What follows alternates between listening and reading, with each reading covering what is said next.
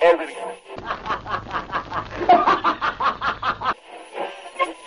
elegância masculina. E a poupança da Delitos continua numa boa.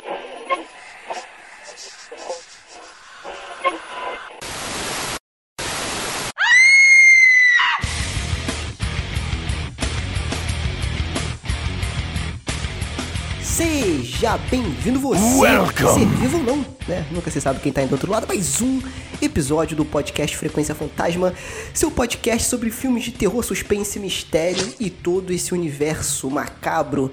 Tudo bem com você aí do outro lado? Tudo tranquilo, coisa rica? Eu sou Sérgio Júnior, o host dessa bagaça.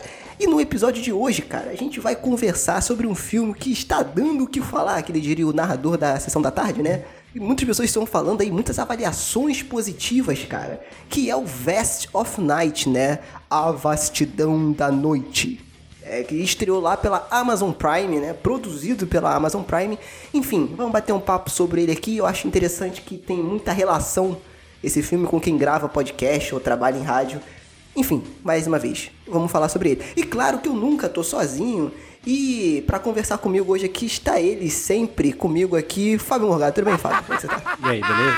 E já chegou o disco voador. Sabia que alguém ia fazer essa piadinha. Alguém tem que ser sem graça. Também com a gente aqui ele, Lucas Levino com um chapéu de alumínio. Tudo bem, Lucas? Fala pessoal, beleza? Aqui é o Lucas e hoje é uma boa noite pra ser abduzido. Ótimo, é bom, muito bom, muito bom. O homem que entorta a colher com a mente. E com a gente aqui ela, Luíse. Tudo bem, Luíse? Fala galera, e já se foi o disco voador! Boa! Boa! É, aí, isso. Ó, tá vendo? Salvou minha piada.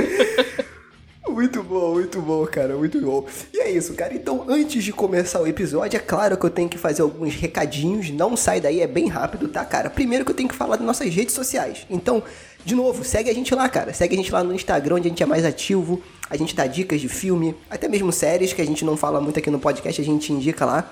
Então, segue a gente no Instagram arroba Frequência Fantasma.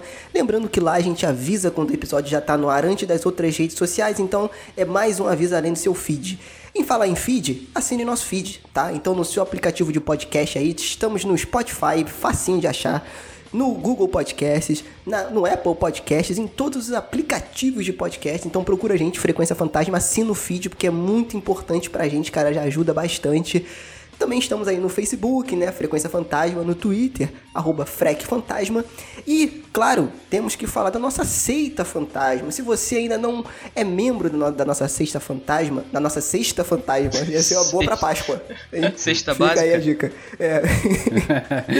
Se você ainda não é... Se você ainda não é membro da nossa seita fantasma, cara, nosso grupo de apoiadores, essa é a tua chance, cara. Se você curte aqui o podcast e quer ajudar a gente de alguma forma, cara, a partir de um real, né? Você já consegue ajudar muito, muito a gente, tá? Então, aí, aonde que a gente tá? Por enquanto estamos só no PicPay, mas já estamos estudando para entrar em outras plataformas aí, tá? Então, baixa o PicPay, procura a gente lá, Frequência Fantasma. E além de você ajudar o Frequência Fantasma, por que, que a gente escolheu o PicPay? Porque ele é um aplicativo legal para você fazer outras coisas. Você pode, é, cara, porra, comprar crédito de jogo online. Enfim, você pode parcelar boleto no PicPay. E outra dica legal, se você quer ajudar o Frequência Fantasma, cara, você vai pagar e ainda vai ter um cashback, que é um dinheiro de retorno, uma porcentagem do que você pagou de volta, tá? Então, além de ajudar o, Frequência, em qualquer outra compra você tem esse cashback. Então, além de você ajudar o, Frequência, como eu falei, você também tem um aplicativo bacanudo aí pra você usar, beleza? Então é isso, chega de enrolação e vamos para o cast.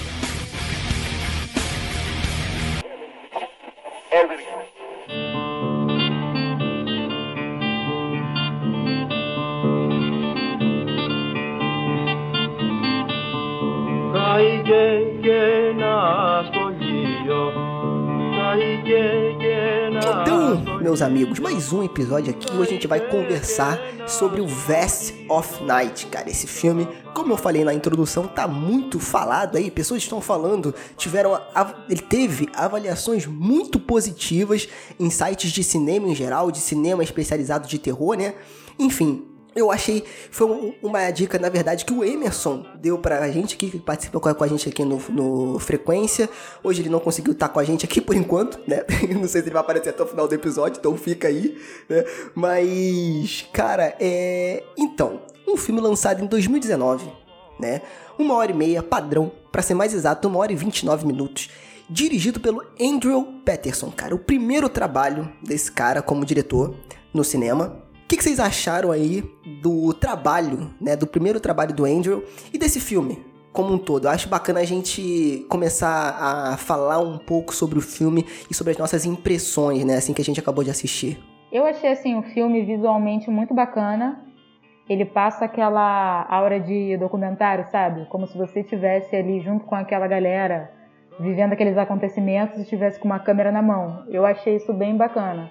Aqueles planos ali davam a impressão de que é como se o cara estivesse no ombro dos atores, meio que espiando. Me lembrou muito, assim, guardar as devidas proporções, o bebê de Rosemary, que dá a impressão de que Satã tá ali no ombro das pessoas procurando, né? Entendi. alguma coisa no começo do filme. E realmente ficou crível, ficou realmente parecendo que era uma gravação que vazou de um acontecimento ali, bem com essa coisa de extraterrestres e tal. O meu questionamento é sobre a questão do tempo. Eu achei o filme um pouco arrastado, né? Achei que ele se prolongou muito, principalmente ali no, no começo ali. Aquele, te- aquele tempo que estava mostrando o diálogo do Everett e da Fê, ele poderia tranquilamente ter menos tempo do que teve. Mas ao mesmo tempo, agora analisando, parece que assim, deu mais veracidade. Porque quando você está gravando esperando um grande acontecimento, não é na hora que você quer. Né? Ele, ele era um filme, mas não tinha cara de filme convencional. É, cara, então, é, como eu falei no início, ele foi produzido pela Amazon, né? Só pra deixar claro aí pra todo mundo. Então, foi uma aposta da Amazon nesse novo diretor. Cara, eu achei legal, tá? E já vou deixar aqui, não sei se eu já falei isso em algum podcast, eu não sou muito fã de filme de ET, de extraterrestre, alienígenas e afins, tá? Eu acho chato. Não porque seja chato, mas eu acho chato. Eu, Sérgio, eu acho chato. É, não me convence naves voando no céu e, e etc, tá? Quer dizer que eu acredito ou não? Acho que isso é uma outra discussão. Mas em filme de terror, não me assusta, sei lá, eu não vejo graça, enfim. Como o Emerson já deu várias indicações boas pra gente de gravação e tal, eu falei, cara, vale a pena conferir. Até porque, como eu falei, vários portais estavam mencionando o filme como uma surpresa do ano. No- no- principalmente no cinema de terror. E não sei o que, e não sei o que. E como eu vi esse lance de frequência, de, de rádio, eu achei bacana porque conversa com o que a gente faz também, enfim. Fui ver o filme. Gostei, mas eu achei o filme ok. Eu acho que a parte técnica dele é muito interessante o- e o Andrew ele mostra que de fato ele sabe fazer uma parada bacana. Por exemplo, logo no início do filme a gente tem uma referência muito clara ao Além da Imaginação. Aquela Ah, série é. Né, que, que, que são vários, in- in- inclusive ele começa, né, com um ângulo de câmera ali bem central na televisão é, estilizada anos 80 e vai aproximando a tela, ele mostra o programa Teatro do Paradoxo, que é como se fosse um, um- um além da imaginação e como se o Verse of Night, né, a vastidão da noite, fosse um episódio dessa série, né? Pelo menos foi o que eu entendi. E, cara, ele parece de fato um episódio de série? Eu acho que o ritmo dele, é- é- eu achei o início, mas bem o iniciozinho, mais arrastado, mas é, da, da hora em que a personagem é, Faye, ela entra é, é, é, lá na telefonia, lá né, na, na empresa de telefonia e começa a acontecer as coisas, eu achei que o filme andou legal, na minha percepção, tá? Então eu achei que até ele, daí pra frente ele foi mais dinâmico. Tá? Mas eu achei legal essas referências que ele fez, né? Por, por exemplo, se você perceber, ele gravou o filme com aquele efeito granulado, que parece aquele efeito de filme antigo mesmo, né? Aquela granulação na tela. É, Como também, se você é estivesse tudo... vendo naquela TV de tubo, né? Exatamente, ele usou essa linguagem cinematográfica aí, e aí, mais uma vez, gente, eu quero deixar claro que aqui a gente não somos críticos de cinema. A gente fala porque a gente ama filme de terror, ama cinema de terror e a gente gosta de conversar sobre. Então a gente não tem esse aspecto mais técnico, assim, mas pelo que eu per- pude perceber, posso estar falando uma besteira aqui, mas eu percebi esse granulado, então tudo isso, como a Luísa falou, dá um clima. E eu achei que o clima ele conseguiu capturar bem tanto no figurino, né? É, tanto na ambientação, porque eu acho que aquilo ali parece aquele cenário de Velho Oeste que tinha casa de um lado, casa do outro, tudo de madeira, né? Tipo assim, bem low budget mesmo. É bem anos 50 mesmo. Bem anos 50. Só faltou o feno rolando. Exatamente, é. Isso eu achei legal. Acho que a ambientação do filme é uma. Eu, acho, eu achei gostoso de assistir pela ambientação. Eu curto esse tipo de a- ambientação. E pra complementar o lance da ambientação, também ajuda que eu tô vendo uma série, não sei se você já viu também na Amazon, chamada The Marvelous Mr. É, The Marvelous Miss Maisel, que é uma série muito bacana, ganhou o Emmy de melhor série de comédia, não sei em que ano aí. É uma série muito boa, que é uma dramédia que eles chamam, né? Que também é ambientada um pouco nessa época, um, um pouco depois, na, na verdade. Mas, cara, eles conseguem capturar esse, esse ambiente, né? E eu curto esse, esse ambiente, né? Essa parada mais jazz, mais blues da época, que era essa pegada. Então, toda esse, essa ambientação já me conquistou. Então, isso eu achei legal, a criação de ambiente do filme, né? Então, essa parte de ambientação eu achei muito boa. Eu achei toda a estética do filme legal. A parte técnica do filme eu achei excelente, assim. Por ser um diretor novato, assim. é, e ele não só dirigiu, ele, é, ele fez a- tudo, até a edição do filme é dele. Então achei muito bom isso daí. O começo do filme, esse lance anos 50 e tal, tava muito legal, cara. Ele me, o filme conseguiu me puxar pra dentro. Só que aí, nos primeiros minutos, a, a- passa, eu tô dentro do filme, eu tô, falei, pô, legal, esse filme acho que vai ser interessante. Aí a menina fala de um artigo que ela leu e ela começa a descrever o celular, cara. Aí me tirou total do filme naquela hora, sabe? Ah, eu achei isso maneiríssimo. Putz, eu achei isso muito legal. Puta, a, hora, a hora que ela falou isso daí, ele me puxou pra realidade. Ele me tirou do filme na hora, assim, sabe? Tipo, falei, o quê? Aí falei, beleza. É, foi uma, foi uma piada, né? Foi uma piada, não, legal. Só que assim, é. Pode ser. Eu tava imerso em É 1950. é porque eu acho que faz sentido. Eu acho que faz sentido porque não tem um. ah, Eu posso estar falando besteira, tá, gente? Que eu não sou tão bom de, de história assim. Mas não tem um pouco do reflexo da Guerra Fria? Desse lance da competição pela tecnologia e todos aqueles artigos de tecnologia, Total, imaginando um futuro total.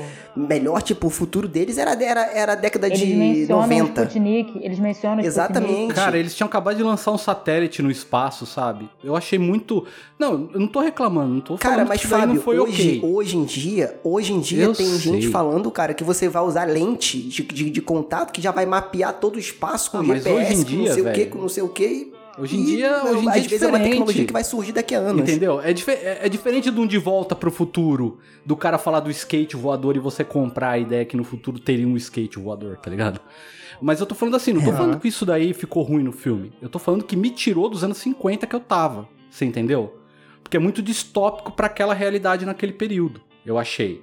Se ela tivesse falado uma coisa um pouco mais Distópico? simples... Como assim, distópico? Porque no sentido, em 1950 daquela época, meio que seria impossível você pensar numa tecnologia de celular. Você entendeu? Você pensaria numa outra coisa, mais plausível, sei lá, anos 80, por exemplo, do que uma coisa 2000 e, e- de 2000 pra frente, sabe? Então assim, Ah, você acha que foi forçado? eu achei que ficou forçado. Forçado assim, me tirou dos anos 50, me fez voltar pra realidade. Mas ok, eu achei legal. O que eu achei assim, a Luísa falou que achou um filme um pouco arrastado. Eu achei o filme uma tartaruga manca, velho, sabe? o filme Meu Deus, Ele tartaruga, mano. 37 minutos introduzindo os dois personagens é, para você ver o, o, o gosto que ela tem pela comunicação e ele e tal, e bacana. Beleza, levou o tempo que É, ele achou necessário. As coisas de fato só vão acontecer ali depois dos 35 minutos, né? Então, Que aqueles primeiros 35 minutos, minutos, é- Mas- é apresentando os dois e falando é, para você conhecer eles, entender o motivo deles em relação à comunicação. Eu entendi, eu achei que o cara levou o tempo necessário. Só que quando ele vai pra rádio, que dá 37 minutos, ele vai lá pra rádio fazer o programa dele, e ela vai pro trabalho dela de telefonista, e aqueles 37 minutos ele condensa novamente em 3 minutos. Em 3 minutos ali, você entende o gosto dela, você entende a paixão dele por rádio. Você entendeu? Entendi, O cara ele entendi. fez duas vezes. Uma vez ele levou 37 minutos pra fazer e na outra vez ele condensou em 3 minutos. O que eu achei um pouco desnecessário. Eu falei, tá, mas beleza. E aí, cara, o filme assim, quem assistiu, sei lá, 2001 de série no espaço e achou o filme lento, esse daí, cara, você pode ter certeza que ele é mais, sabe? Ele é, eu achei não, ele mais Fábio, não, lento. não, não, não, Fábio. Né não, né não. Aí tu já tá exagerando. Ele te dá um tá senso exagerando. de urgência por causa da correria deles, mas a história em si ainda é lenta. É que eles ficam correndo e aí você sente o senso, o senso de urgência deles porque aquilo se passa numa noite, você entendeu? Mas o desenrolar da história, eu achei ele bem, bem lento.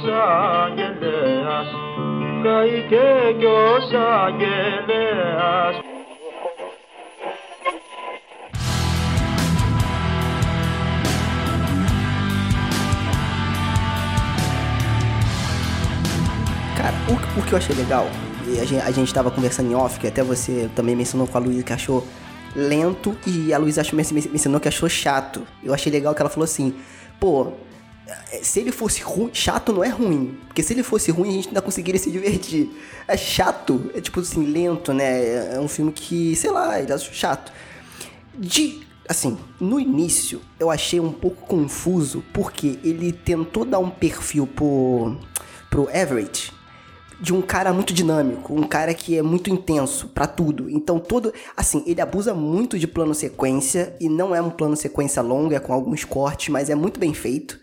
Então ele, ele usa ali pra ambientar um pouco é, ele chegando lá no ginásio pra consertar não sei o que, ele vê que não vai consertar nada, aí é introduzida a Faye, aí ela começa a mostrar o gravador pra ele, e é legal porque isso eu achei bacana no roteiro, que é onde a introdução da- dos personagens acontece ali e eles usam um objeto como a ligação entre os dois. Eu não sei se você entendeu. Tipo, é, é aquele lance que aí que a gente fala do, do, do found footage. Pra que, que o cara tá deixando a câmera ligada, sendo que o demônio está destruindo a casa toda e sua alma está sendo possuída? Entendeu? Por quê? Não faz sentido. Ali fazia sentido ela contar toda aquela história, contar a paixão dela pela ciência, porque ele criou um contexto. Ele estava ensinando ela, né, a usar o gravador. Isso eu achei legal, apesar de ter achado muito rápido a introdução dele. Eu não, cara, eu não senti afeição por nenhum dos personagens. Eu estava cagando para os personagens. O que me prendeu no filme foi saber, beleza, como que os ETs vão aparecer. Porque, primeiro, eles não deixam, pelo menos pra mim, em nenhum momento, uma coisa dúbia, tipo, será que isso é mesmo ET? Ou será que tá acontecendo alguma outra coisa que não tem nada a ver. Não, você já sabe que é isso, que vai acontecer. É um OVNI, pelo menos, né? Que, que tá ali acon- acontecendo. E, cara, eu acho eu não senti esse apego com os personagens pro momento que começa a tensão eu falar, beleza, eu quero que eles sobrevivam. Eu queria que eles morressem, que eu queria ver o que raios são esses OVNIs que vão aparecer do céu e que fazem aquilo com as pessoas.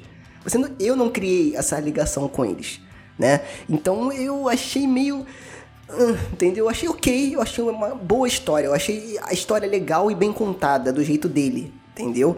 É, com os recursos que ele tinha. Mas de fato não foi uma história que me cativou. Eu achei que a técnica e que o filme tá sendo mais ovacionado, digamos assim, pelo jeito que ele conta a história e a técnica, e não a história em si, entendeu? Porque a história, cara, é qualquer coisa. Quantas histórias a gente já viu igual a essas mas por aí, né? Todo mundo em Pânico 3 tem uma história de ET bem melhor que essa, gente. Ah, Eu gosto muito. O Sérgio falou que não, não gosta muito de- desse tipo de filme de, de ficção científica voltada pra alienígena. É uma coisa que eu gosto muito, assim. Eu acho muito legal. Principalmente os filmes antigão da década de 50, que é aquelas tosqueironas, assim, eu acho o máximo.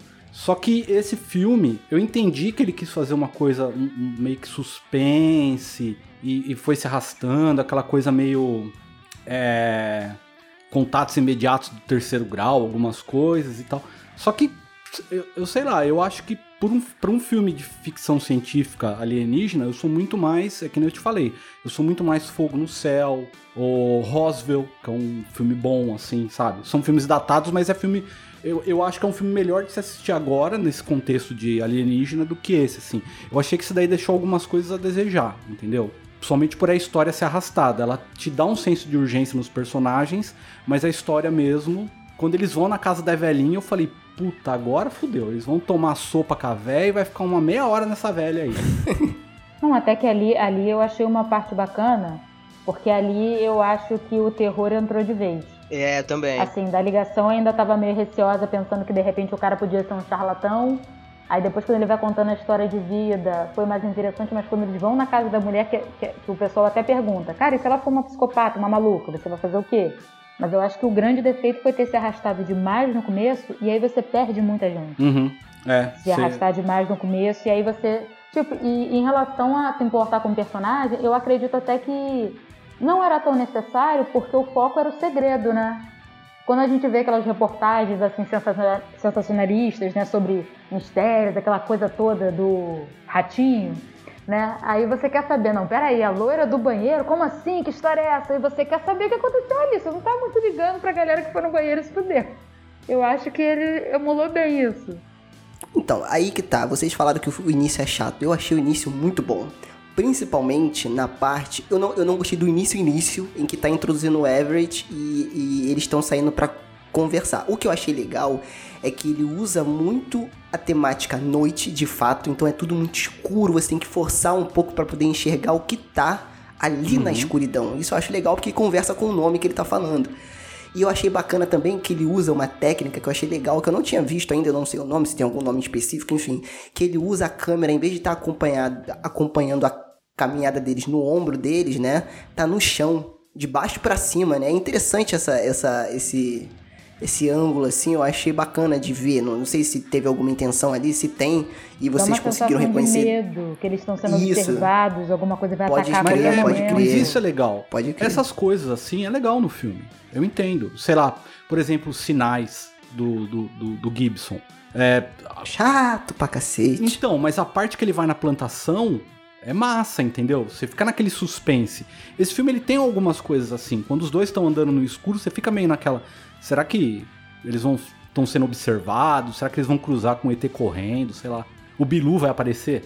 Porra, se o Bilu aparecesse ia ser maneiro. Essa parte do início eu achei bacana porque quando ela chega lá na central de, de telefonia, eu, eu achei legal porque o diretor. É porque eu, eu achei bacana as ferramentas que ele usou para criar tensão. Por exemplo, quando ela começa a reconhecer o ruído ali, ela começa a ligar para outras pessoas, é bacana que ele vai suavemente aproximando a câmera do rosto dela, criando um close. E isso dá uma sensação de tensão, porque isso vai chamando a sua atenção, o teu olho vai meio que direcionando cada vez mais para você prestar atenção no que está acontecendo com ela. Se você perceber, o entorno dela é tudo escuro, ele deixa muito escuro, ele, ele deixa a luz focada na, no rosto dela, ele vai aproximando suavemente, mas vai aproximando e você vai criando, você vai, não, não digo tensão, mas atenção. Você vai prestando cada vez mais atenção no que ela tá falando e no que tá acontecendo. Porque não tem outros personagens, não, quer dizer, não tem outro, outras pessoas ali. Só as vozes, uhum. só as interpretações por vozes. Então isso meio que eu percebi isso, não sei se foi a intenção dele, mais uma vez, eu não tenho esse conhecimento técnico, mas foi tipo uma ferramenta de, cara, presta atenção no que ela tá falando, porque isso é importante para a história. Então ela foi contextualizando tudo que estava acontecendo ali naquele. Isso eu achei muito legal. É lento, você, você pode achar lento, mas para mim não foi. Para mim foi uma ferramenta que ele conseguiu chamar a minha atenção e eu fiquei grudado na cadeira naquele momento ali. A lentidão eu não achei né, nisso.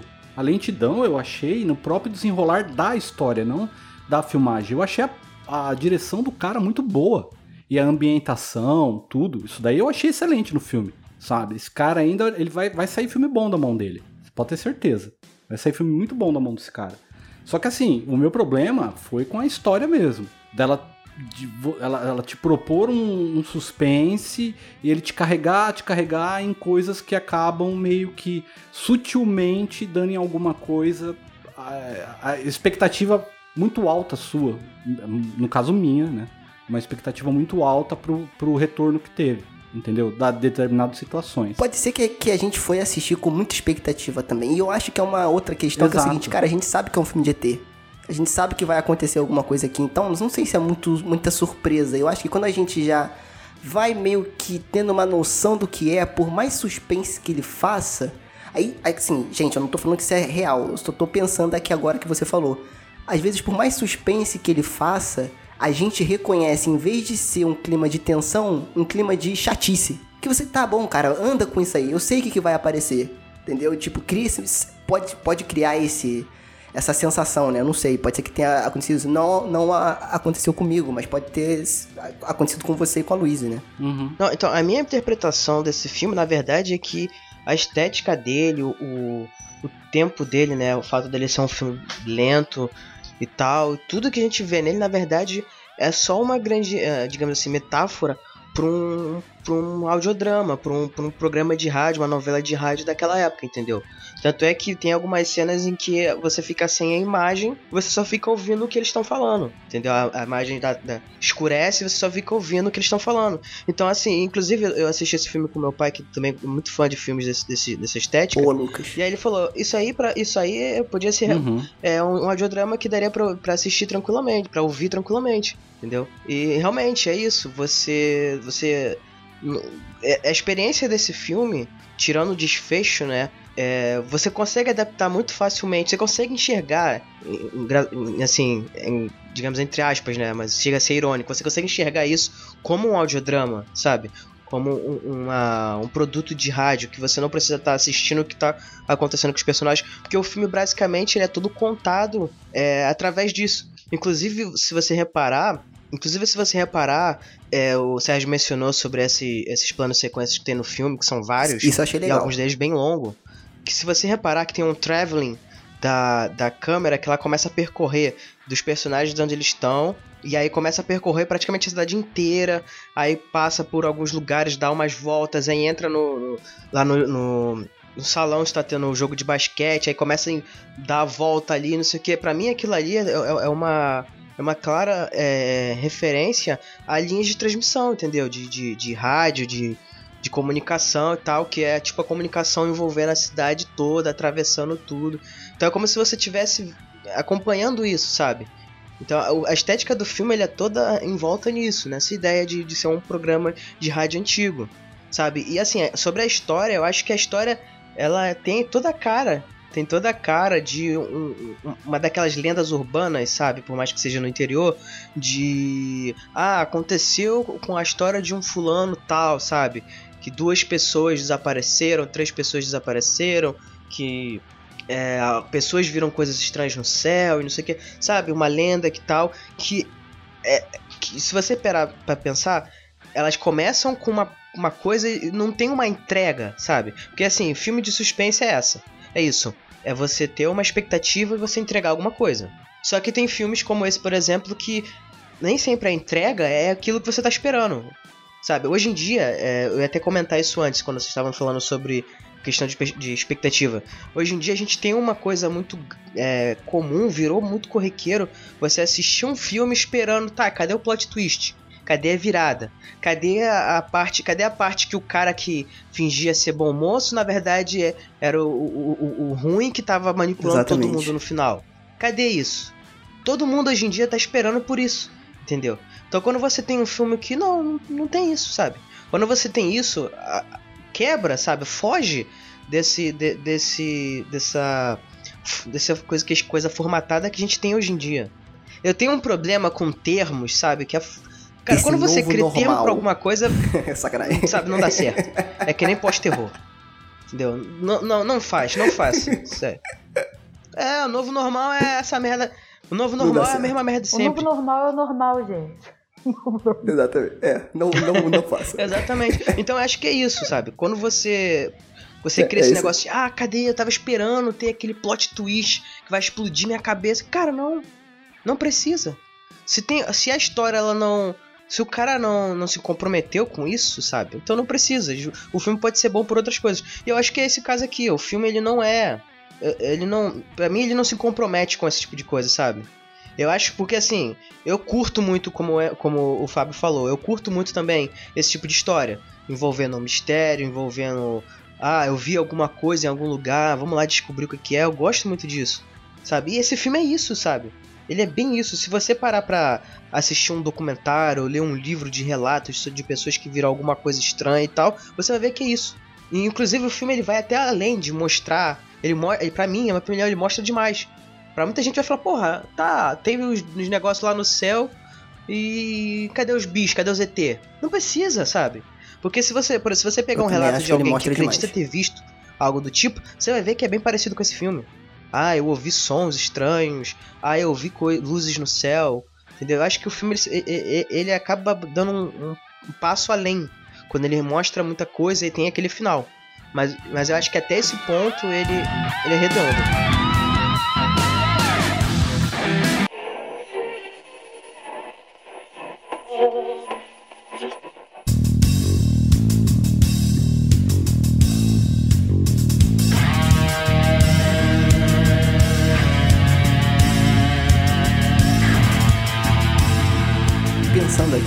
Vocês me complementam, principalmente o Lucas aí que manja mais dessa parte, o Fábio, não sei se a Luiz curte tanto sci-fi assim.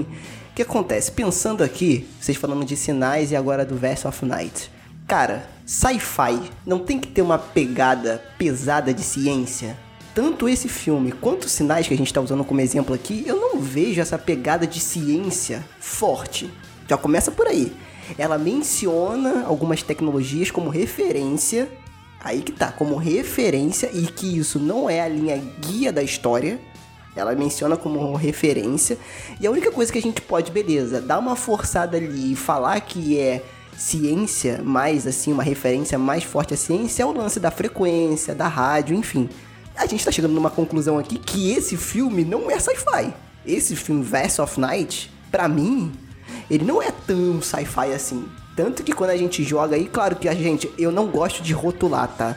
Mas quando a gente joga, por exemplo, no IMDB, ele aparece como um filme de drama, mystery e sci-fi. Uhum. Só que sci-fi para mim é uma parte, porra, se, se tiver bem pequeno só por conta dessa lance da frequência da rádio que capta, eu não sei o que lá. Porque no meu entendimento, eu posso estar errado, vocês ouvintes podem me xingar nos comentários aí, é, sci-fi tem que ter uma pegada pesada de ciência. Não. Né? Tipo, não não precisa. ser, beleza, 100% igual, É, mas tem que ter uma pegada forte de ciência Não, ali. não, Não, não. que na verdade você tem a divisão, né? Você tem a ficção científica hard e a soft. Entendeu? Então não necessariamente precisa ter um embasamento absurdamente ali, mas também tem que ter algum. Entendeu? Alguma noção ali tem que ter. E eu acho, agora, agora vou polemizar aqui. Eu acho que colocou, se, se você tira os ETs, o filme fica totalmente desinteressante. Porque pega essa investigação que eles estão fazendo e bota lá, sei lá, é, homicídio. Entendeu? É que nem quando, é, na época do estouro da ficção científica. Ah, você tinha história de faroeste. Vamos pegar isso aqui e colocar lá em Marte. Nossa, porra, ficou super interessante. Dá essa impressão. Pra mim, não. Eu ainda preferia que fosse uma história de homicídio, que eu, eu acho mais interessante quando os assassinos são é, mais tangíveis pra mim, tá, gente? E aí É, é uma não coisa que eu. Aí não iria inovar. Você É. acha que teria Mas o isso não é mesmo inovação, eu hype não se acho isso, eu não acho isso um inovação. filme de terror sobre homicídio? É, tanto, então não, então, mas tanto que tanto não é inovação, porque pra mim uma das partes mais ricas desse filme é o depoimento do Billy, né, que é aquele cara es- es- explicando sobre a experiência dele, que cara, parabéns que se ele fizesse um, um audiodrama, esse cara ia mandar muito.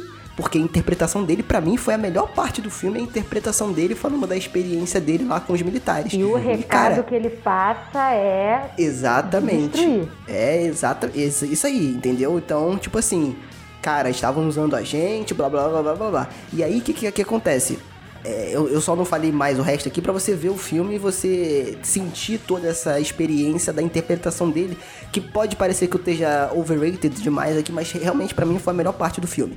E cara, assim, mais uma vez, histórias de ET, bases secretas militares, yari yari yari yari yari yara. É a mesma coisa de sempre. Ou seja, a história, pra mim, continua sem inter... não, não foi interessante pra mim. O que, que foi interessante pra mim? Descobrir um novo diretor. Uma nova forma de contar a história. Porque esse cara contou a mesma história que várias pessoas contaram da forma dele. Eu achei, eu achei legal o jeito que ele contou essa história. Mesmo sendo uma história simples. Por exemplo, eu tenho muito mais medo do Linha Direta, quando mostrou lá aquele, aquele episódio que um a- disco voador imenso passou em cima de, eu acho que de uma cidade do interior de Minas. Cara, aquele episódio tinha um cagaço, que vocês não têm noção daquilo ali, cara. Tinha muito cagaço, entendeu? Aquilo sim. Mas é, porque, mas é porque a linha de Ezra tinha uma atmosfera hein, cinematográfica. Os caras faziam uma boa Aí. produção. Entendeu? Aí, Isso, isso é uma Porra. coisa que a, a se levar em hashtag conta. volta, volta linha, linha, linha, linha direta. E tinha um nome, que era linha direta. Não era terror. Era linha direta suspense, não, era linha Mistérios. Di, enfim, não sei. Isso, linha, linha direta mistérios, era um negócio assim.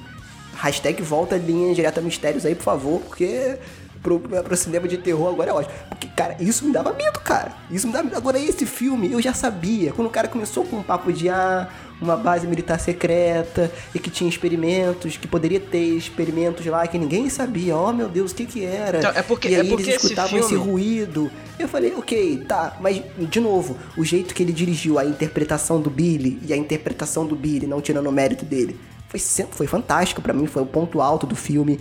Por exemplo, o jeito que, como você falou, Lucas, dele jogar a câmera no chão e fazer aquele plano sequência, por exemplo, quando a Faye sai lá da, da rede de telefonia e vai pro ginásio, ele praticamente passa pela cidade inteira, né? E esse plano dessa câmera me lembrou muito, sabe o que? Evil Dead. Quando ele mostrava lá o espírito saindo da, da floresta que ele começava devagarzinho. É, inclusive o Sam Raimi inventou esse, esse negócio aí de, do monstro, né? Da visão Exato. do monstro. É, isso é bem isso legal. Isso é, isso é bem bacana. De novo, da atmosfera que, tipo assim, quando ele te mostrava a estrada, você não via nada além do horizonte.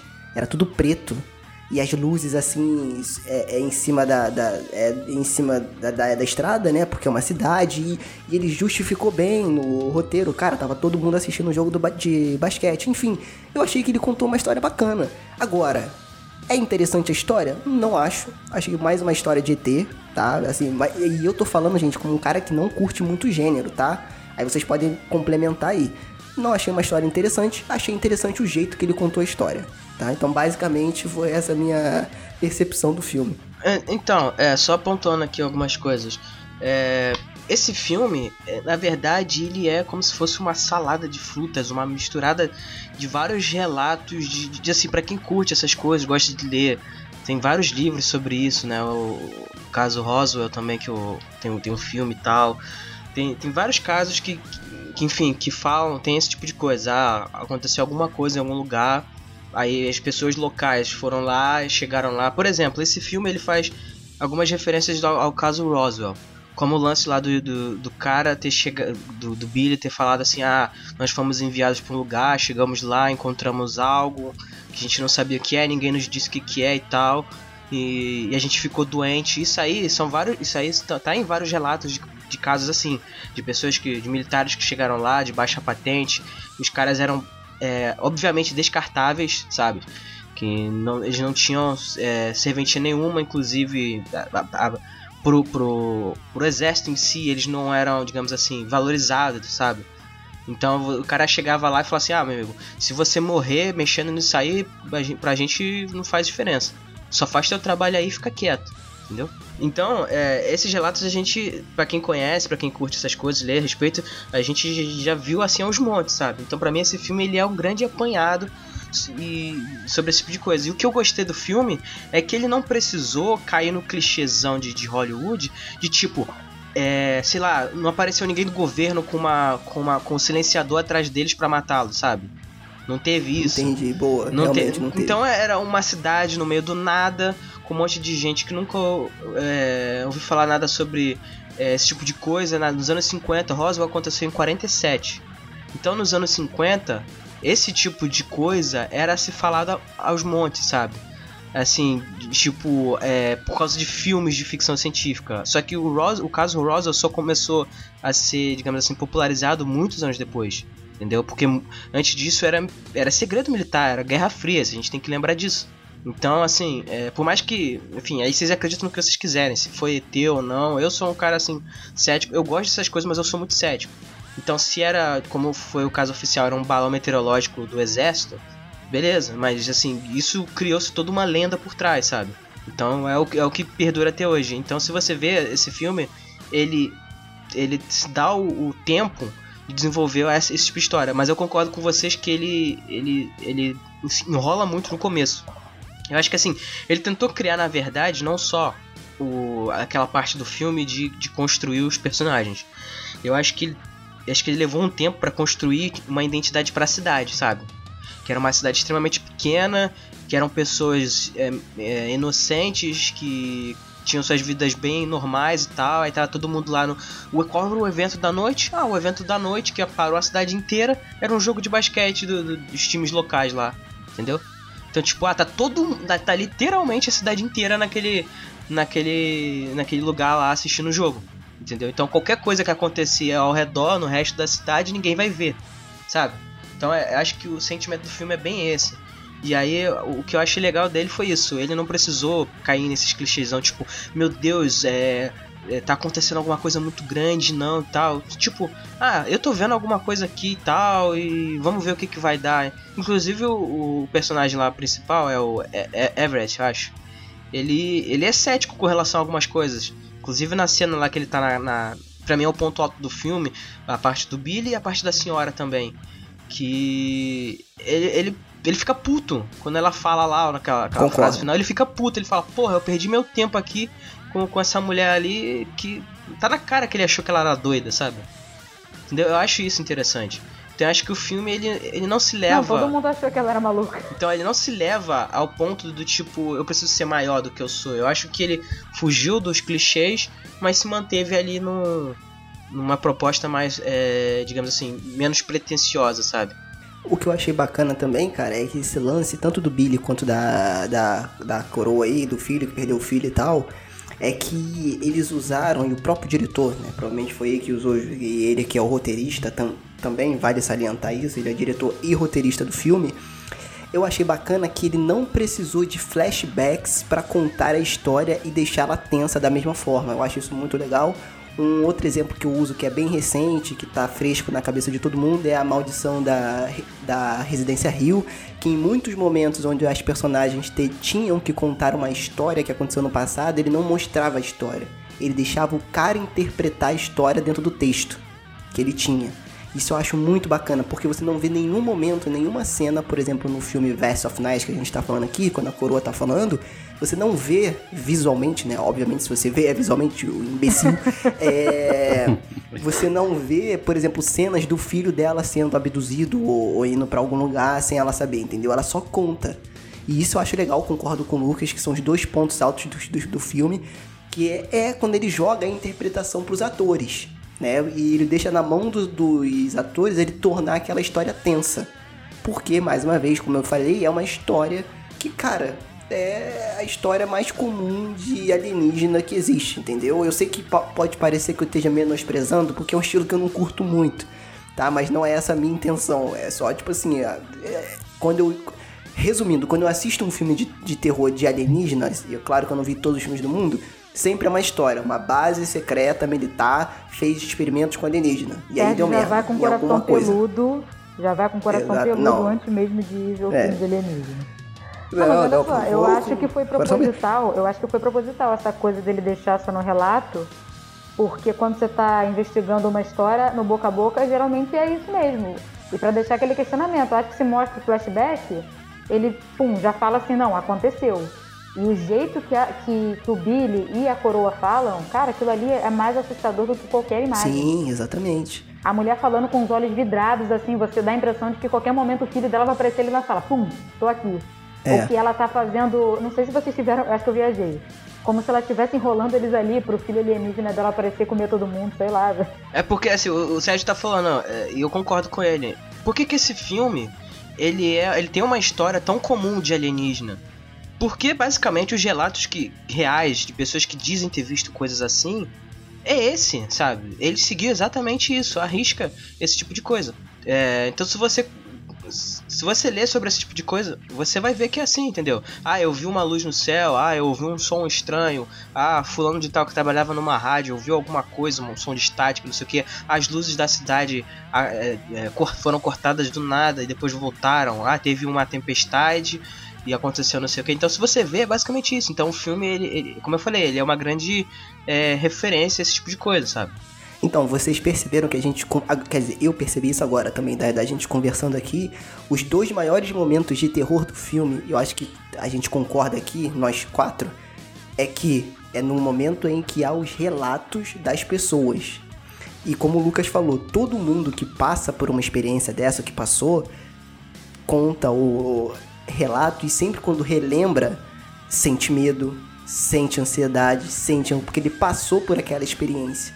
Então eu acho que, mais uma vez, eu sou leigo nesse assunto. Mas pra quem passou por isso, e aí mais uma vez, mérito pros atores, é você transmitir essa sensação de terror que é experienci experienciar, não sei se tá certo, é, viver a experiência disso, né, de um contato alienígena ou de algo do tipo, né? Então eu acho que os dois pontos altos do filme foi justamente quando que de fato acontece nessas experiências, que são os relatos das pessoas que passaram por aquilo, né? Então eu acho que o filme ganha nesses dois pontos, né? Além da história ser, como o Lucas falou, comum e, enfim, que é o que acontece. E... É porque, eu tô, é porque eu tô tentando evitar aqui, né, muito nesse, entrar nesse assunto da, da ufologia em si. Que eu não sei se a galera vai estar interessada em ouvir. Mas assim, basicamente, o que, que o que, que a gente tem de, de, dessas histórias?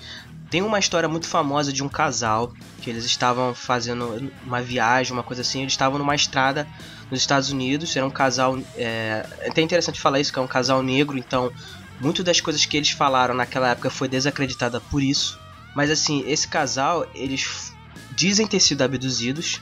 E é, eles acordaram algumas horas depois de terem visto uma luz no céu, num carro parado no meio da estrada. E aí eles começaram a relatar que a partir desse ponto a vida deles foi um inferno. Eles começaram a ter vários pesadelos e tudo mais.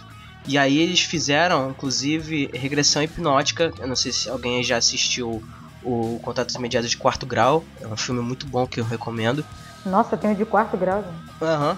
E assim, que o filme ele aborda, é, então, que o filme ele aborda isso, a narrativa desse filme é isso. É contada através da regressão hipnótica, porque o que acontece? As pessoas tiveram um evento traumático em que elas simplesmente não lembram do que aconteceu. Eu acho que no, no Fogo do Céu também, Fogo no Céu também tem isso, não lembro agora. Tem. Então, também tem. E aí você começa a relembrar o que aconteceu. Então, é, esse, esse é uma das coisas que acontece. Outra é, são os relatos de pessoas que viram algo. Porque, assim, cada, cada avistamento, é, eles, têm, eles são, eles são catalogados como, digamos assim, é, um primeiro grau. É quando você vê uma luz no céu, ou você ouve, você capta algum ruído estranho. Aí tem de segundo grau, é quando começa a ter. Quando você vê a coisa com mais proximidade, entendeu? Quando você tá mais próximo daquilo ali. Você tá vendo alguma coisa com alguma forma e tal. Aí tem o terceiro grau, que aí já começa a ter evidências físicas daquele evento no local. Por exemplo, nesse filme teve lá a área, tá, a área onde o, a, a coisa aconteceu estava queimada. Aquilo ali é uma evidência física de que alguma coisa aconteceu ali, sabe? Então seria um evento de terceiro grau. E o de quarto grau é a abdução, é quando a pessoa tem contato direto com essas entidades. Seja elas extraterrestres, seja elas, sei lá, tem teorias também que dizem que na verdade tudo isso é como se, é uma invenção do governo para fazer experiência para sequestrar e fazer experiência com pessoas. Inclusive Nossa, tem é uma conspiração em cima de uma conspiração, velho. São, são conspirações, entendeu? Então tem que tem gente que acredita, tem gente que não acredita e tal. Mas enfim, então é, é dessa forma. Então você vê que esse filme ele segue direitinho esse tipo de, de, de narrativa, sabe?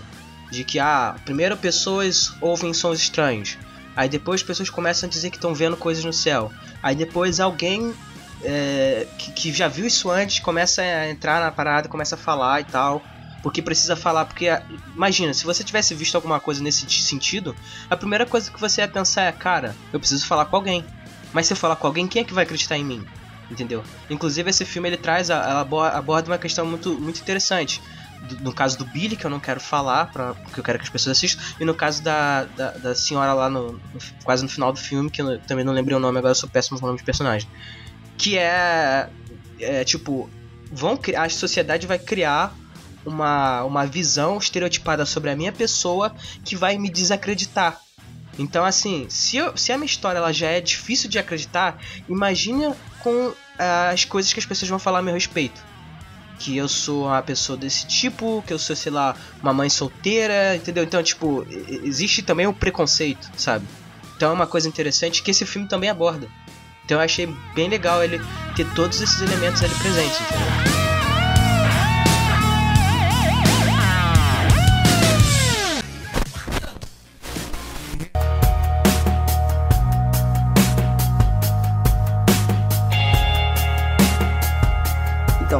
Coisa que você falou que eu achei legal é o seguinte, desse lance dela fala assim, ah não, que a sociedade é, é, vai estereotipar, me estereotipar por conta disso e tal. Tem uma teoria que ela fala dentro dessa, desse contexto todo que eu acho uma teoria interessante de se pensar, que é o seguinte, cara. Ela fala que os homens do céu, né, no contexto do filme, meio que manipulam a cabeça das pessoas e as pessoas, por não ter esse controle, elas inventam as desculpas mundanas para justificar guerras e conflitos e algo que está criando ruído entre a sociedade. E ela meio que sugestiona que isso é causado por esses homens do céu, como se nós fôssemos experiências, pelo menos foi isso que eu entendi. E ela deixa isso no ar, né? E, e eu acho esse, esse conceito legal, né? Porque se você pensar bem, a pior forma de controle é quando você não sabe que tá sendo controlado, cara. Então, um, fã, um fantoche. Entendeu? Então eu acho isso assustador. Tipo assim, beleza, será que todas as atitudes que eu tomo são escolhas minhas? Ou alguém tá me influenciando indiretamente para essa escolha?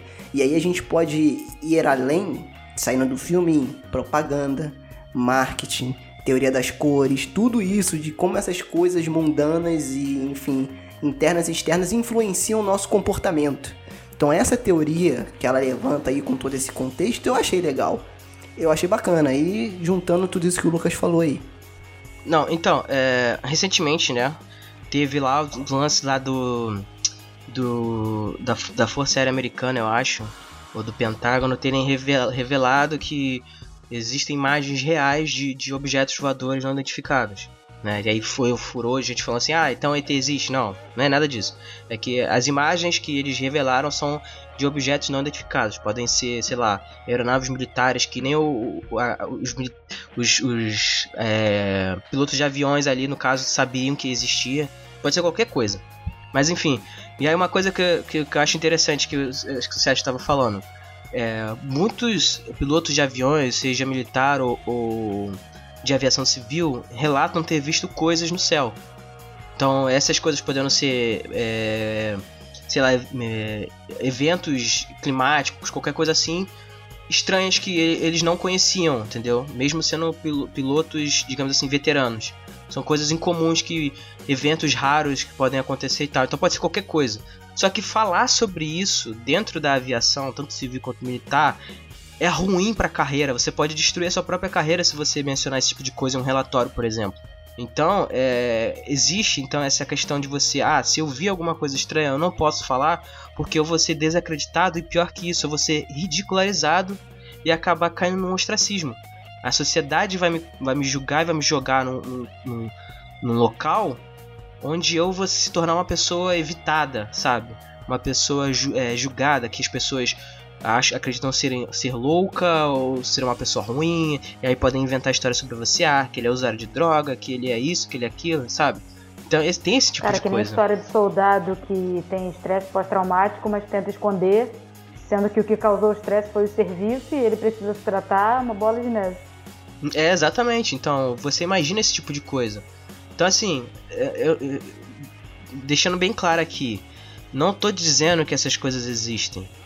Eu tô dizendo que as pessoas, tem pessoas que realmente acreditam terem visto coisas, entendeu? Pode ser, então, se, independente do que seja. Se as pessoas não sabem o que são, mas viram alguma coisa, pode, isso pode gerar um problema para a vida das pessoas, para o resto da vida das pessoas, sabe? Pode isso se tornar um trauma, uma coisa que é um tabu na vida da pessoa que ela não pode falar sobre isso. Eu entendeu? acho que hoje em dia nem tanto, viu, Lucas? Ainda mais com não, quando a, não, quando a coisa é séria, sabe? Um quando, social, quando o cara é um charlatão hoje. quer ganhar dinheiro com isso, então, aí é então. tranquilo. Aí o cara não, vai não, inventar não, eu tô falando nesses caras mesmo. Entendeu? Eu acho que hoje em dia já não é tão pesado assim. O cara pode, acho que hoje em dia, falar, sei lá, eu sou um piloto comercial, eu fui fazer um voo e eu vi um, um objeto no céu e eu não sei o que é. É diferente do cara chegar e falar, eu fui fazer um voo comercial e eu vi um disco voador, eu juro, tinha um ET fazendo joinha para mim dentro da nave. É, você entendeu? É o como você fala o é, isso aí, é, mas isso aí é já, é já extrapolar um pouco, mas sim. Não, mas eu acho que hoje em dia ninguém. Sabe, eu acho que ninguém acredita de verdade. Eu acho que você, você não vai dizer que a pessoa está viajando, você vai dizer provavelmente que a pessoa está exagerando, que o que ela viu foi uma outra aeronave. Eu acho que ninguém acredita de verdade que ah, tem um ET ali. Né? Eu acho que é meio pela galhofa, tipo, a gente escuta, não acha que a pessoa é louca, acha mais que ela tá brincando, né? O lance é o seguinte, essa que é a teoria que me instiguei, vocês no comentário deixem aí, a gente já planejou isso, tá? Mas deixem no comentário se vocês achariam legal a gente fazer um episódio sobre OVNIs, só. Falando tudo, tudo de OVNIs, né? O que a gente sabe, na verdade. Aí o Lucas vai poder assumir que ele acredita mesmo nisso daí? Exatamente. É, é, mas eu vou te falar uma coisa, Sérgio. Depois que uma porta se abre, ela não se fecha mais. Caraca. Vai se chamar o especial ET Bilu. Eu vou dormir hoje, vai aparecer uma coruja na, na minha janela. Boa referência. A parada, é, a parada é a seguinte. Você não acha que esse pessoal também, como a, a, a Luiz falou, dá uma exa- exagerada? E segundo, né? Será aí que tá as, te- as teorias que eu acho bacana, tá? Apesar de não acreditar muito, eu posso estar errado, não acredito muito, de tipo assim, será que a sociedade, os, os maiores interessados manipulam nossas cabeças Nossa para senhora. que nós achemos que isso é brincadeira e na verdade não é? Fica a pergunta. Olha o chá de cloroquina. Cara, É o que, Fábio? É o show de Truman, né? não, é- eu acho Então, o seguinte. é isso que eu tô falando. As pessoas são suscetíveis. O nosso, o nosso cérebro é suscetível pra isso. Pra gente ver alguma coisa que não entende e elaborar que aquilo é alguma coisa maior do que é ou é até perigoso. Então o cara vê É, uma nosso luz cérebro no céu, completa informação.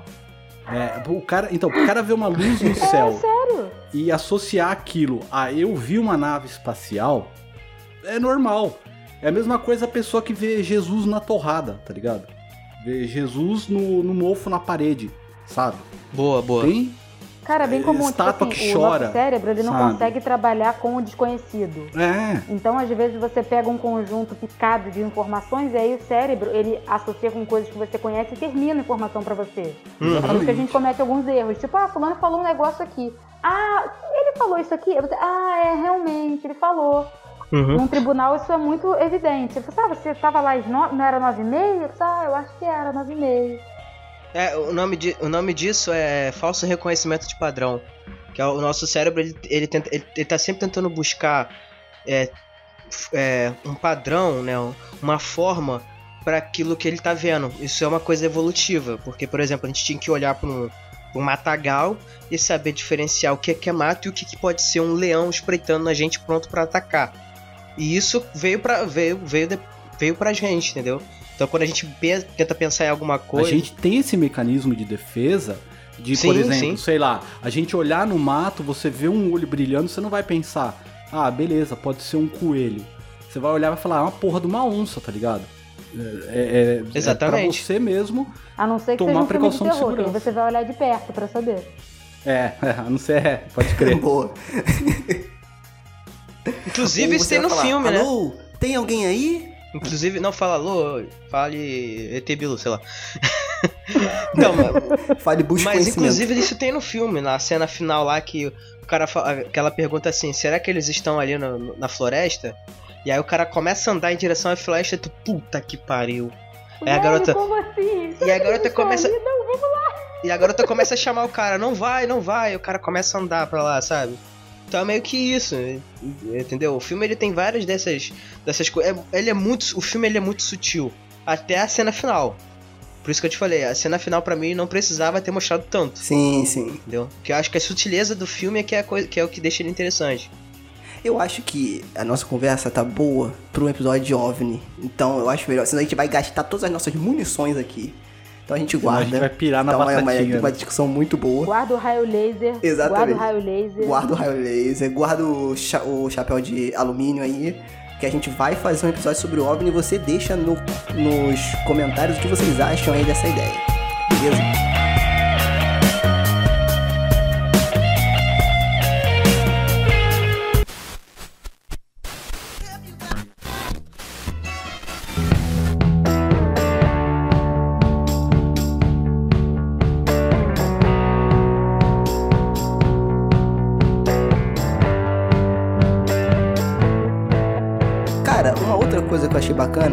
Legal a gente trazer do filme, e que aí sim, como a gente fala, a gente traz aqui para as nossas vidas, é o seguinte.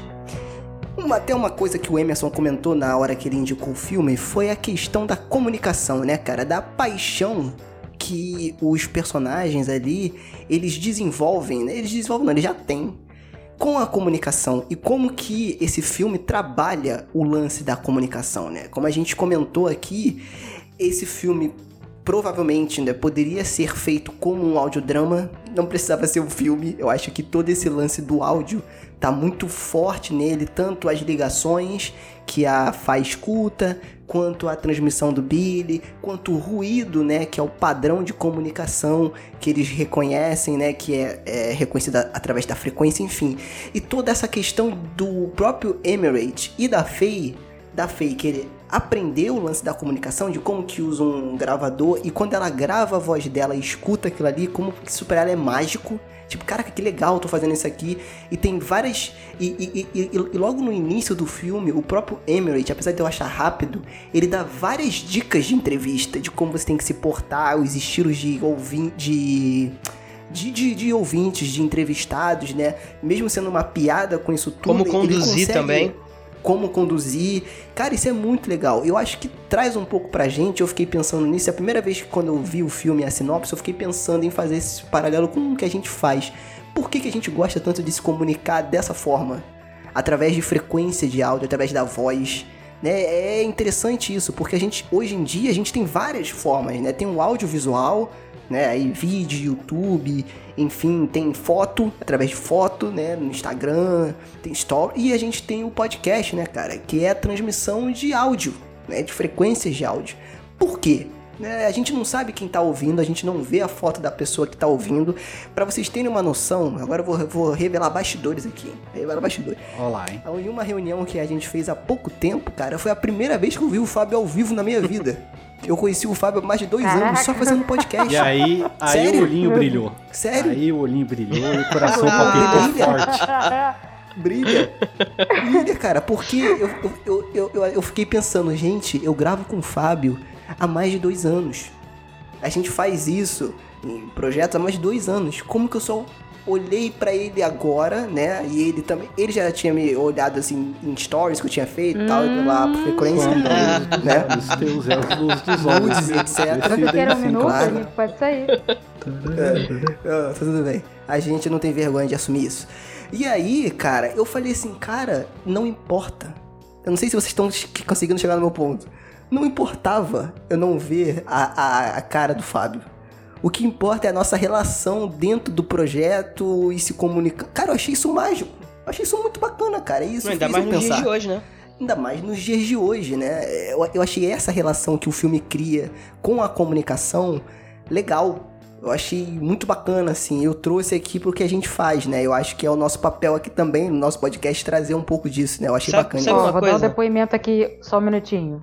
Cara, eu escuto. Quando eu comecei a escutar o Frequência, e depois, com o passar do tempo, você tem a impressão de que você conhece aquelas pessoas, que aquelas pessoas que apresentam o programa são suas amigas, com quem você vai se encontrar naquele dia espe especial, entendeu?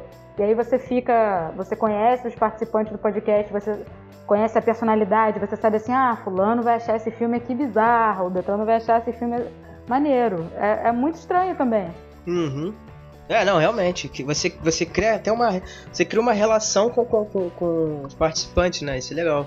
Mesmo sem, sem poder falar com a pessoa. É, e eu acho que tem um lance do vídeo, não que eu seja, cara, a gente, a gente ama cinema, né? Então, tem um lance do vídeo que parece que é tudo muito mágico, é tudo muito grande, né? Tipo assim, é tudo muito grandioso, você é intocável. E eu acho que quando o podcast você tá ouvindo, ou a rádio, cara, você tá lavando louça, você tá cagando, sei lá. Se bem que eu vejo sério cagando também. Mas, tipo assim. Too much information. Em, em situações. Eu não quero essa imagem. Eu não quero em essa situações, imagem. Em, em situações que você. É, você não tem ninguém, cara, e é uma conversa, e você tá muito próximo da pessoa. É muito louco isso, eu acho diferente. A, a, são mídias diferentes, né? O áudio, o visual, ele, para mim, ele cria essa percepção de é muito distante, mesmo a pessoa estando ali Cara, na tela na sua frente. E o podcast, cansei de o lance do áudio. sozinho escutando frequência.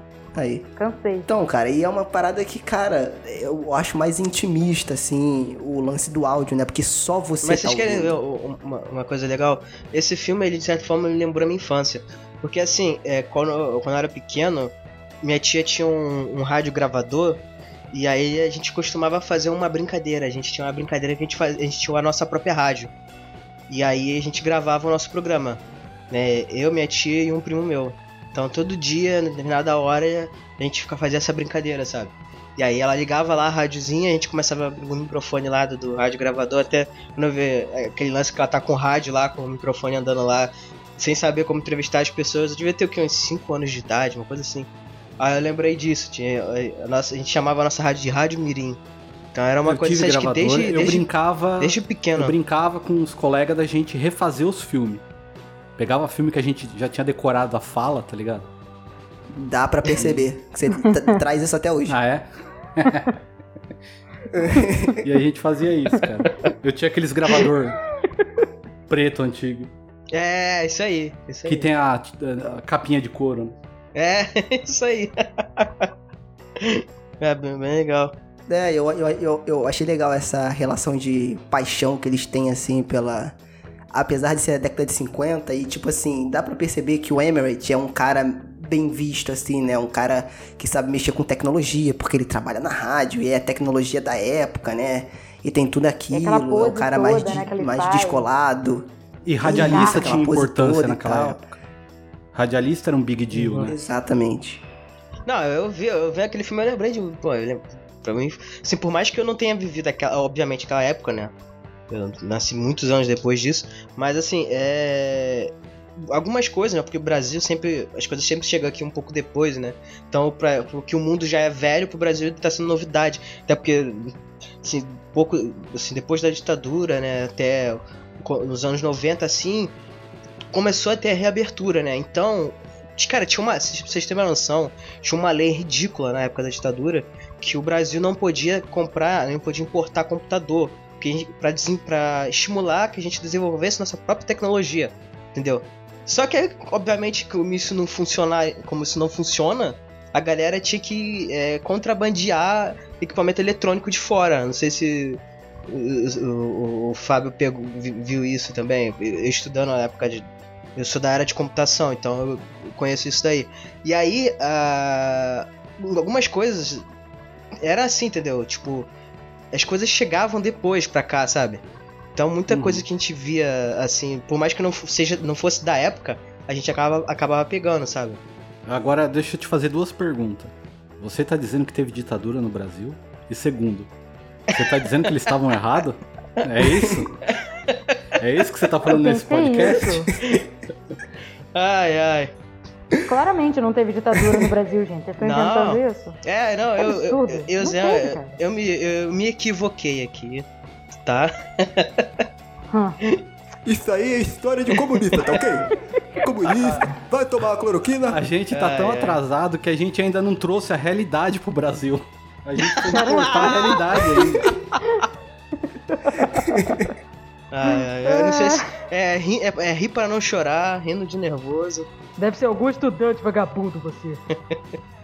Não, o que eu fico pensando também é, tipo assim, como que a gente é pras outras pessoas, sabe? Tipo assim, tipo assim, é só o áudio, cara, as pessoas só têm o áudio. As pessoas só têm o áudio. E aí, elas imaginam, por exemplo, é, quando eu ouvia, por exemplo, o MRG, que é um podcast que eu sou muito fã, é, Matando Robôs Gigantes aí, pra quem não sabe, o Beto Estrada, pra mim, ele era uma pessoa completamente diferente do que eu vi quando ele de fato eles começaram um canal no YouTube e eu comecei a ver eles assim, de fato, ou seja, pessoalmente em evento ou em algum programa, enfim. Eu imaginava uma outra pessoa completamente diferente, só pela voz, pelo estilo. E aí depois que você passa a conhecer a pessoa, tudo aquilo que você conheceu se desfaz, se desconstrói, você constrói uma nova pessoa de novo. Isso é muito louco, Uhum. cara. Isso é muito doido, tipo assim, pessoas que você só escuta a voz, que, que te guiam através da voz. E aquilo ali já basta. E você E não você conhece imagina, a né, como a você não- pessoa é, né? você imagina. E isso eu acho legal, principalmente de audiodrama, tá? Que é o lance da imaginação, e que eu gosto muito do livro também. Porque o audiovisual é mágico, cara. Ele transforma tudo aquilo ali em realidade. Só que, cara, você aguçar sua imaginação e criar o seu mundo também é bacana, sabe? Então eu acho que, por exemplo, um au- audiodrama, um podcast, uma galera que tu gosta de ouvir conversando, é, um livro, você construir aquilo ali na sua cabeça também é muito interessante, né, cara? Eu acho que. Cara, eu vou ser sincero, eu comecei a fazer podcast porque eu vi Nerdcast, cara. Eu não tenho uma história mágica, eu não tenho uma história bonitinha de contar. Entendeu? Tipo assim, ah, eu comecei no quintal da minha casa com um gravador de fita. Não, não tenho, cara. Eu ouvia Nerdcast, eu achei bacana, eu falei, vou fazer também, só que vou fazer com uma coisa que eu gosto. história. E aí eu conheci vocês. É. Entendeu? Não tem história, gente. É isso. história sabe? triste. E, tipo assim, Mas é legal, triste, não. exatamente Mas é isso legal. aí. Eu comecei a fazer podcast porque eu queria editar podcast. Eu não queria nem participar. Porque eu não acho minha voz uma voz aí. boa para podcast. Nem minha Nossa, dicção também. Voz. Pelo amor de Deus, como assim? Eu adoro sua voz. Sua voz é linda, cara. Não, eu não acho. Olha aí. Obrigado pelo elogio, mas eu não acho. E eu não acho nem minha dicção Mas-. Não, mas mas, é- mas acha. isso- Minha voz que é uma voz de taquara rachada. É, tem exatamente. isso que eu ia essa falar. Isso é, isso é científico, assim, isso aí. Ciência é. explica. Eu só entrei em podcast pra fazer por causa que eu encontrei o Sérgio no grupo, ele tava precisando de alguém pra filme de terror, que é uma parada que eu curto. Falei, opa, isso daí dá pra mim falar, dá pra testar. Mas a minha ideia mesmo era editar. Eu gosto do formato, eu ouço podcast, mas eu gosto da coisa da. Meu lance maior começou com o lance da edição. De ouvir falar, puta, o cara fez isso tal. Tanto que eu já cansei de elogiar uma das, um dos melhores podcasts editados pra mim é o do X do 80 watts, sabe? Eu acho que ele faz um trabalho de primeiríssima ali, cara. É muito bom mesmo. Abraço, X, se você estiver ouvindo aí. E uma outra questão, cara, é, o- é o seguinte, que eu tava pensando também nesse lance de, de comunicação. Tem o lance do podcast, das frequências de áudio que combinam com o filme que a gente assistiu. Só que tem uma outra parada, cara, que é interessante, que eu conheci o Fábio e o Emerson, que abriu as portas pro Frequência Fantasma pra gente. É, cara, no Facebook, eu nunca vi o Emerson. Nunca tinha visto o Emerson. Nunca tinha visto o Fábio. Aí um dia eu fiquei pensando, tava até conversando com minha namorada. Cara, o que faz a gente continuar unido? A gente não ganha dinheiro. A gente trabalha editando, hoje principalmente o Fábio, que edita a maior parte de todos os episódios, é o Fábio que faz. O que que mantém a gente, quando dá 6 horas de um domingo, se reunir pra falar de um filme, cara? Isso que eu acho muito doido, cara. E, e- e de alguma forma as nossas vozes nos une. Porque, por exemplo, o Lucas eu já conhecia. Né? Ele é, é meu, meu vizinho de bairro aqui, a gente já, tinha, já tentou fazer outros projetos juntos, enfim. Só que, por exemplo, a Luíse, nunca vi na minha vida. Foi uma ouvinte, cara. Uma ouvinte que hoje é do Frequência, cara. O Fábio surgiu dos infernos. o Emerson aceitou o projeto. Eu não falei Sérgio- nada, eu falei, ó, o Sérgio o projeto... fez um ritual, botou, botou uns, umas velas, Exatamente. botou um sangue de cabra, Isso aí. fez catapum, aí da Tipo isso, fumaça saiu o Fábio. E, tipo, Saiu, eu falei, é o que tem pra hoje, uma né? parada tão É o que tem pra hoje. É. Não, não, é isso aí. E, e o, que, o que eu pensei também é que, cara, eu não conheci o Fábio, eu nem cheguei a pesquisar. Falei, tu topa, cara? O Fábio topa. Então vambora. Pronto, a gente foi. Entendeu? Que nem o Emerson. Eu não conhecia o Emerson, não sabia nada. Falei, cara, eu, quero fazer um projeto de terror e que a gente faça um paralelo com o que a gente vive hoje e tal. Ele, tá bom, topo. Vamos, vamos conversar. Cara, eu falei, cara, como? Como isso é possível? E o que uniu a gente foi a vontade de fazer o projeto e, cara, de fato as nossas vozes, as frequências, né, que a gente fala aqui, a frequência fantasma, né, de tratar de filmes de terror e tal, é o que une a gente. Eu acho isso bonito, cara. Eu sei que foi um discurso aqui agora, mas eu acho isso bonito. Eu fiquei pensando nisso depois. Eu achei isso muito legal. Depende de nós. Quem já foi. É isso, gente. Ninguém vai falar, né? Então tá bom, então. Então acaba o discurso aí de, da Não, o ONU. único, a única pessoa que eu não, a única pessoa que eu não, não imaginei que, como é que fosse foi o Afonso Solano do, do MRG, porque eu conheci ele pessoalmente antes do de podcast, antes de saber que podcast existia. Na, na primeira BGS que teve, acho que em 2010, se não me engano, que ele tava lá entrevistando pro canal, não sei nem se era canal no YouTube ainda, acho que era do site mesmo. E pro podcast, a galera lá e eu tava lá no, no meio lá. Aí ele me entrevistou e tal. Foi meio, foi meio engraçado. Não assista esse vídeo, pelo amor de Deus. Eu vou procurar na internet. Não, Não, agora eu você tá não sei nem se- é claro Eu não sei nem se tem, eu não sei nem se tem esse vídeo ainda. Mas eu nem conhecia, eu nem conhecia, eu fui conhecer muito depois, acho que foi por causa do Nerdcast também. Acho que foi um amigo nosso, que o, o Sérgio também conhece, acho que ele foi ele que me falou e tal. Mas é assim, eu acho que esse lance, que é bem isso que o Sérgio tá falando, esse lance de você querer se comunicar, querer trocar ideia com as pessoas sobre determinado tema, sabe? Eu acho que é bem isso que, que torna o, o- que faz as pessoas se realmente se conectarem, de, de, de, de criarem laços e tal, sabe? E o podcast ele tem isso. Eu acho que ele é uma é das mídias mais próximas do, das pessoas, que, que aproxima mais as pessoas, sabe? Que você, você ouvindo a voz dela numa conversa, assim, ainda mais nesse tipo que não é muito formal, do tipo, ah, agora tem, tem agora é a hora da entrevista, agora é a hora das, dos recados, agora é a hora do, dos, noticiários, agora é a hora de não sei o que, sabe? Não tem isso. Uma coisa mais solta, uma coisa mais leve, mais, às vezes mais descontraída, dependendo do, do, tema. É, às vezes não tem nem pauta. então eu acho que é isso, por isso que a, gente acaba se sentindo parte, né? Do, do, da, da, coisa e até mesmo que, achando que. É, sentindo que nós somos amigos, temos amizade com essas pessoas, sabe? Então acho que é esse legal. é o legal da mídia. Esses dias mesmo, o Sérgio falou que a gente tem, tem ouvinte em Portugal, né, Sérgio? Olha que louco. É, teve uma menina de Portugal que mandou Pô, mensagem, legal. cara. Olha que massa. No Instagram. Que isso, hein? Olha Massa só. pra caramba. Que conheceu, que conheceu pelas indicações de filmes que a gente fazia lá, e aí ela viu que era um podcast e foi ouvir. E aí gostou. Ó, eu então... tenho parente em Portugal, então para você, se você estiver ouvindo e encontrar um parente meu, corre. Mas olha, corre.